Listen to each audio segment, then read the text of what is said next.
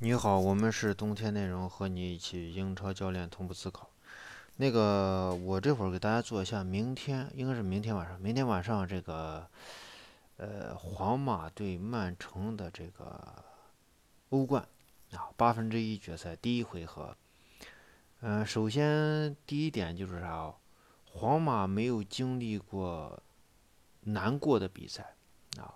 呃，这个曼城经历过。因为这个皇马在这个西甲的这个比赛啊，看上去这个也挺难，那是因为皇马的这个竞争力不足。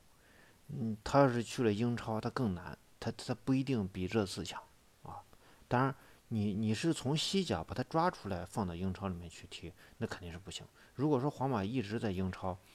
呃，打得他满地找牙的时候，他也就会。啊，找这个合适的这个教练啊，英超级别的教练，而不是像齐达内，呃这样的教练。练习生嘛，我是我是那个啥，呃，时长多少年的练习生，rap 篮球和 music 对吧？练习生，嗯，这这个皇马的话，他对兰维特那场零比一输球，零比一的那个输球，呃，我觉得。皇马是在试验，啊，是在给曼城做准备。嗯，我觉得就算皇马状态不好，但也不至于他妈的被莱万特压着打。虽然说那场比赛的时候，你看到有很多次这个，呃，这个皇马好像是有一些威胁，哎，那些那些解说也实在是无语。明明皇马是这被人家莱万特压着打，刚开场的就时候就就被人家压着。然后还一一直说啊，这个皇马的自己可以，这个压过半场啥？那压过半场你看一下呢，那他妈打门都是勉强打门，都不是那种啊，不像莱万特打皇马的门，就是完全哎，这空位在那个啥禁小禁区里面完全无人防守的时候，这种打门这才叫创造出了机会。至于人家没进，那就是水平不行嘛，能力不行嘛，对不对？毕竟身价在那放着呢。皇马从开始到最后，你去看他的整体的这种防，就是这个落位。第一是强调上抢，第二个是落位比较靠后，第三个是他的整体的这种纵向保持比较密集。嗯，他时刻把对方的这个后卫线，啊，对方莱万特有可能莱万特是前提的啊，莱万特我，但我觉得不认为是前提的。如果莱万特是前提的话，他的前场应该是对对方要形成一定的压制或者压迫，或者叫抢他的后卫的球，啊，当然也抢了，这个这个。水爷也确实是有几次失误，所以我觉得啊，就这这是皇马有意为之，就是把后场的这一部分，啊，后场的一部分这个呃前锋是回收了，所以他整整体从后场到前场，让我想想有多少米啊？应该是从你的这个皇马半场区域内的中圈弧这块，中圈弧是九点一五米是吧？九点一八还是九点一五？九点一五米。九点一五米到这边九点一五米，就是呃二十米，呃这个呃二应该是二十米，二十米再加上向前有两三个这个草坪的那个格子，一个草坪格子应该是就是四十米区域啊，就是他只让他的纵深不超过四十米，这样的话在后场的话，他会有这个十几十几米到二十米的这种加速，那么这个加速有可能呃就是打你身后起高球打你身后，哎。打你身后不一定是阿扎尔啊，他不一定是阿扎尔，就是阿扎尔最终变成一个自由人，哎，当然他更刚开场的时候他是冲击了一下左路，为什么要冲击左路呢？因为你去看曼曼城嘛，英超的球队大家都明白，打曼城哪边左两个边两个肋，这是我们前面一直分析的，包括这场比赛为什么西西索科呃不是西索科，呃伊伊斯科伊斯科经常会回到阿扎尔这一边来呢？包括这个这这这这个足球先生莫德里奇也会来到这边去策应的，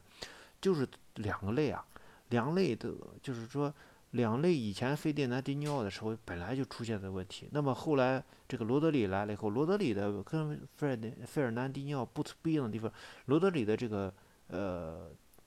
粘球的能力啊，球带球的粘性的能力要比费迪南迪尼奥要强一些，所以他的控制力更足了。啊，可能皇马未来的这个反击的机会是有一些下降，但是呢，啊，这个这个这个齐达齐达内去搞这个事情也是轻车熟路。从他这个用兵，你去看和在以前夺冠的时候那个用兵基本上没有太大差别。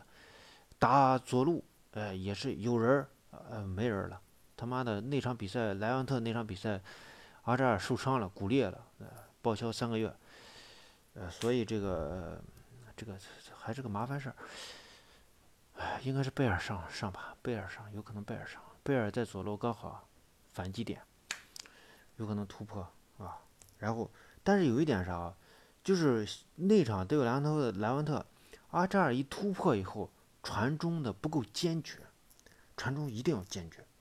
那么右边的话，你谁上去抢点呢？我看这个莫德里奇跑位的这个位置还是在这个弧顶这一区去接应，我觉得是不对。如果是 C 罗在的时候，C 罗肯定是抢点了，抢他的后点，他后点的那个边后卫的那个头顶绝对是个空当。这以前这个皇马干他就是这么干的，很多球队都这么干，肯定可以。呃，这个就是说曼城你在明处。当然，曼城这边的话，我觉得啊，赢面是很大的。虽然说曼城在明处，但是皇马的这个防守的这种弹性，距离马竞差得很远。包括对莱万特那场比赛的时候，你去看啊，他去限制莱万特后场出球，他限制的并不到位。你看，经常在左肋部，呃，就是说左中场、左中场线这块儿。上去有一个人去盯防，例如阿扎尔去压迫对方，阿扎尔的压迫就是意思意思，啊，我是大哥，大家要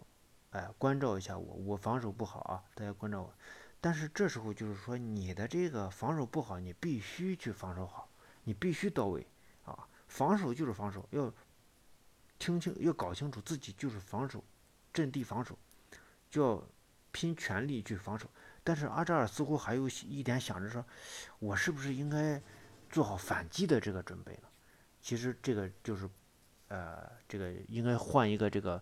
呃，小年轻过来，他就知道了。当然这块如果阿森西奥在的话，我觉得阿森西奥是比较合适的选择。呃，现在估计也胜不了场。所以在这块防守的时候，大家看一下这个谁啊？就是马竞那场对利物浦的那场比赛，那个四四二。这个皇马也就要做到马竞那样的这个这这个防守体系，但是我认为他是做不到的，所以皇马会输掉比赛，啊，尤其呃不知道是不是主场，如果是主场的话，皇马是主场的话，那么皇马很有可能受到这个这个主教练一点点的偏向啊，这个因为这个皇马在这个欧足联应该也是有人儿，呃，会有一些主场哨。呃，但是呢，呃，最终啊，两回合以后，曼城肯定会晋级，因为曼城下下两个赛季都不会进入欧冠，呃，于情于理也本本赛季也应该让人家进入欧冠，而且前面人家给了皇马三个冠军，所以你皇马不要不要那个啥啊，差不多就可以了啊，呃，这个就是皇马，就是说他的这个弹性，防守的弹性和这个马竞不可同日而语。所以他最终会选择一个什么样的情况？就是限制以后迅速回撤，形成一个五后卫啊，五后卫的体系，五四幺的体系，然后限制对方。那么五四幺的体系最重要的就是说，把他的防守重心集中在禁区里面。那么禁区里面不要随便下脚啊，就像这个热刺一样，不要随便下脚。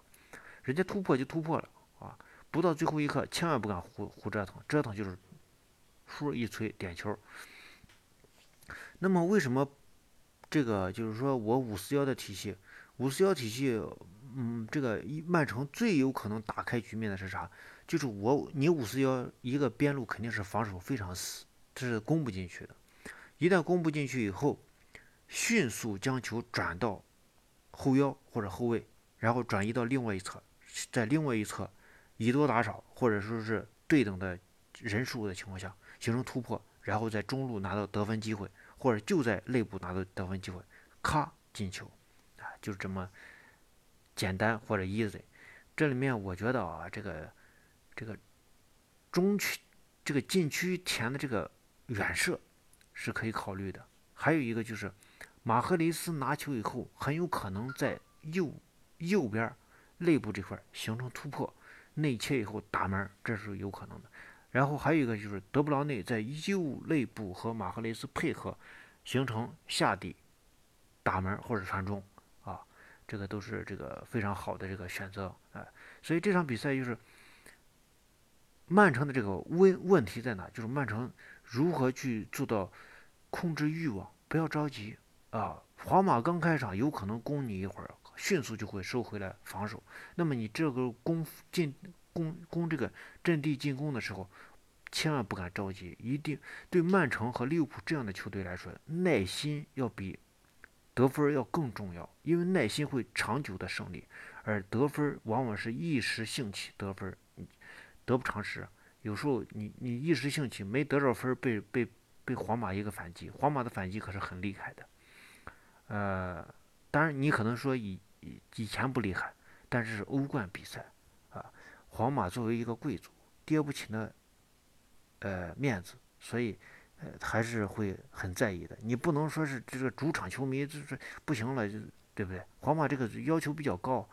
呃，这个就是我们对这场比赛的分析啊。这个曼城会赢，皇马应该能进球。我们是冬天内容，和你一起与英超教练同步思考。欢迎大家呃关注我们各个平台的冬天内容和这个